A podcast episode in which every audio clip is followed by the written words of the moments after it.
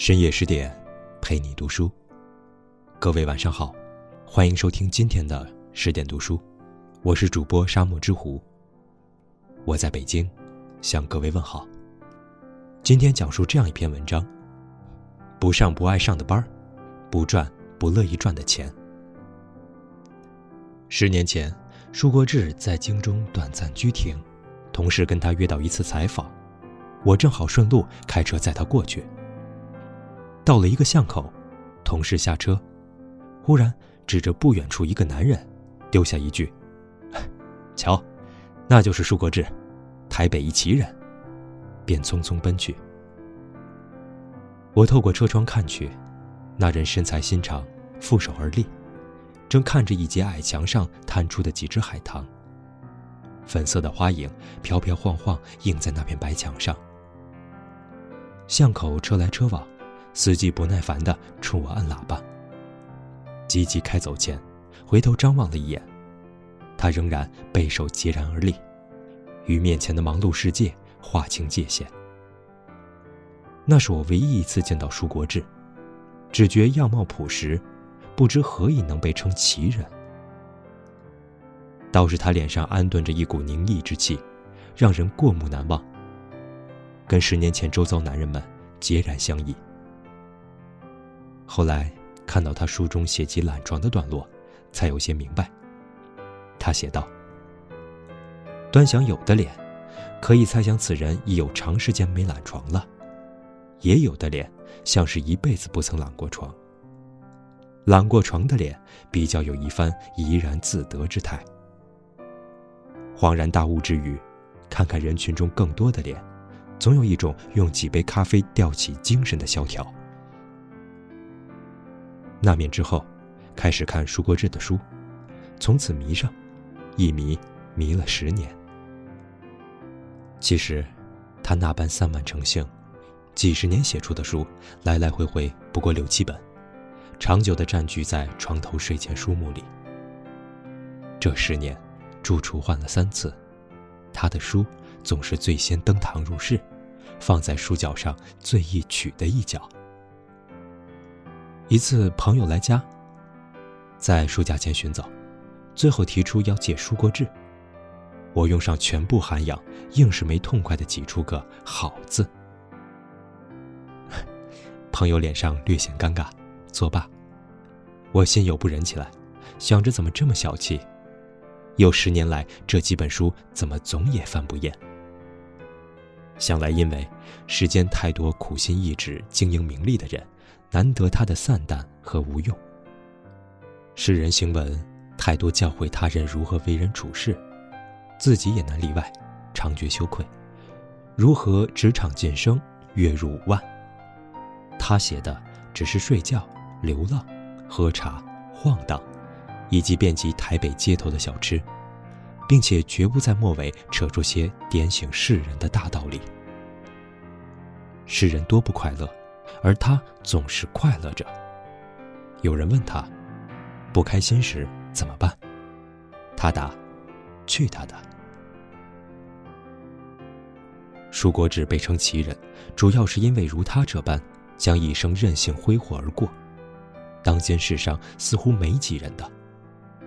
二十几岁凭借一篇《村人遇难记》扬名台湾文坛，却没有趁热开疆辟土，转身去了美国流浪。七年里，开着一辆破旧的雪佛兰二手车，游遍美国四十四个州，以零星稿费为生，花光了，就在旅途中某个小镇打些零工，存些路费，继续漫无目的的晃荡。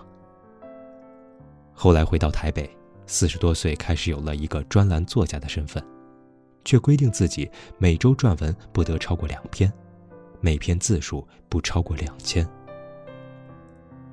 住在台北湿热的公寓楼里，他坚持不装冷气，家里也没有电视机、电话、网络这样多余的东西。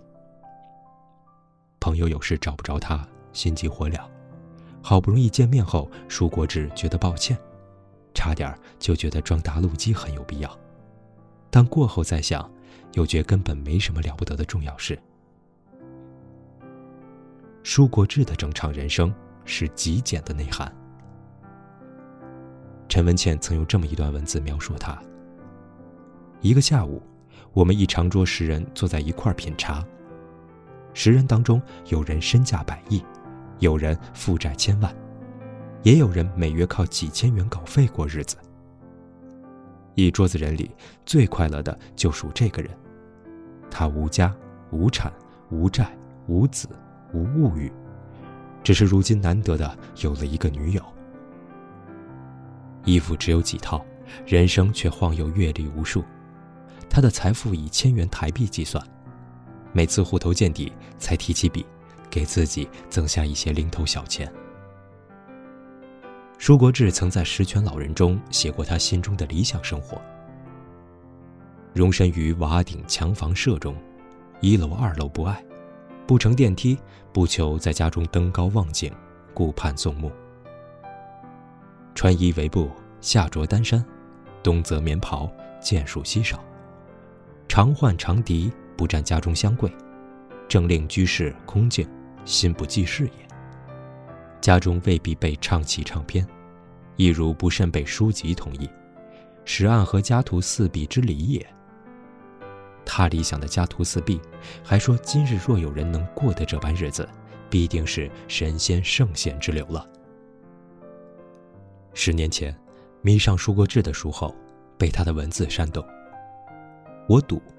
只下一注，不上不爱上的班，不赚不能或不乐意赚的钱，看看可不可以勉强活得下来。于是，我也跟着鬼迷心窍的辞了工作，像是忽然认识了某个显赫的朋友，便可以赖着他安心荒废一段人生。我只是第一次知道，世上竟还有这样过日子的人，没有计划，守不住规矩。他说：“世道再难。”也要畅快呼吸。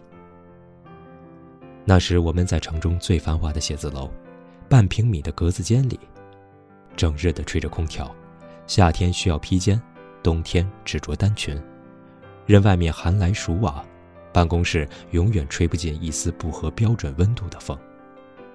这般舒适，我却觉得透不过气了。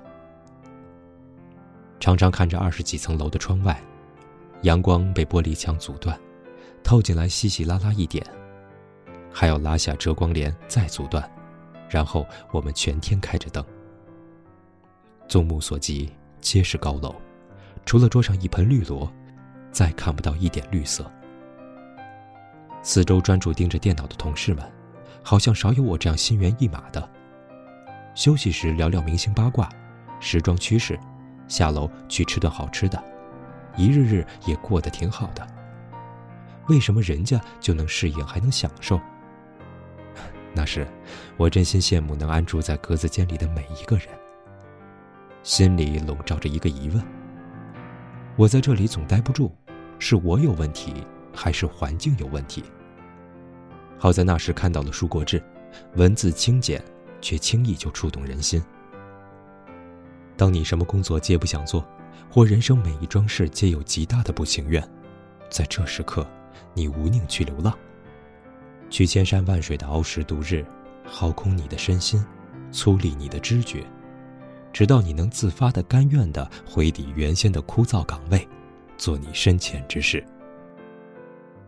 人之不快乐或人之不健康，便常在于对先前状况之无法改变，而改变它，何难也？不如就离开。但离开说来容易，又有几人能做到？事实上，最容易之事，最是少人做到。于是我甘心放弃，放弃那一种生活。这许多年后，我仍庆幸是在十年前看到这些煽动人心的文字。二十几岁的心无以抵抗，便真的去率性而行了一段。开启了此后永不朝九晚五的人生。如若换至今日，人至中年又拖家带口，恐怕难有那样的决断了。想来人生若是一场自助餐，那么一入场时就要挑自己最爱的吃。若是等着留到最后，怕是已失了胃口。如果你以为舒国志是在教唆人都去辞工流浪，那是对他的误解了。他还说过：“如果心里没有一种稳定的能量，在外面瞎晃的时间越多，心里越空虚。实在是只有瞎晃过的人才能感同身受，而在空虚中长出的志气，更显厚重。”舒国志的难得在于，他超越了有钱才能如何的普世逻辑。他是在穷中谈吃，在清简中散淡宁逸。世人以贫为耻，他安贫乐道。甚至有时我猜想，他大概是以穷为追求，否则不会说纯粹的流浪，即使有能花的钱，也不花。如《浮生六记》中的沈复芸娘，享受人生中的清欢，而非富贵后的闲趣，因为清风明月实在襟怀。常得遭遇，不必一次全收也。他的人与文站在整个时代的反面，清简度日，自得其乐。我们大多数所求太多，往往失望，不能让自己满意；所求太少，往往焦虑，因不能让别人满意。而舒国志，活出一个与大多数人完全不同的人生版本，让这个世界多一种可能。而且，以他习惯的无心插柳的姿态，捎带着照亮过他人的人生。然后尽情而过，尽兴而活。在文章的结尾，想宣布一个好消息：为了帮助大家提升自己的素养和层次，十点读书开放了一座成长图书馆。在这里，既有《解忧杂货店》《肖申克的救赎》《简爱》这样影响全世界的经典名作。也有自控力、非暴力沟通这样的职场实用宝典，免费开放，十天陪你听本书。如果你有兴趣，欢迎搜索关注微信公众号“十点读书”，进入成长图书馆，跟我一起阅读好书，成为更好的自己。好了，这就是今天的十点读书。关注更多美文，敬请关注微信公众号“十点读书”。我是主播沙漠之狐。我们下期见。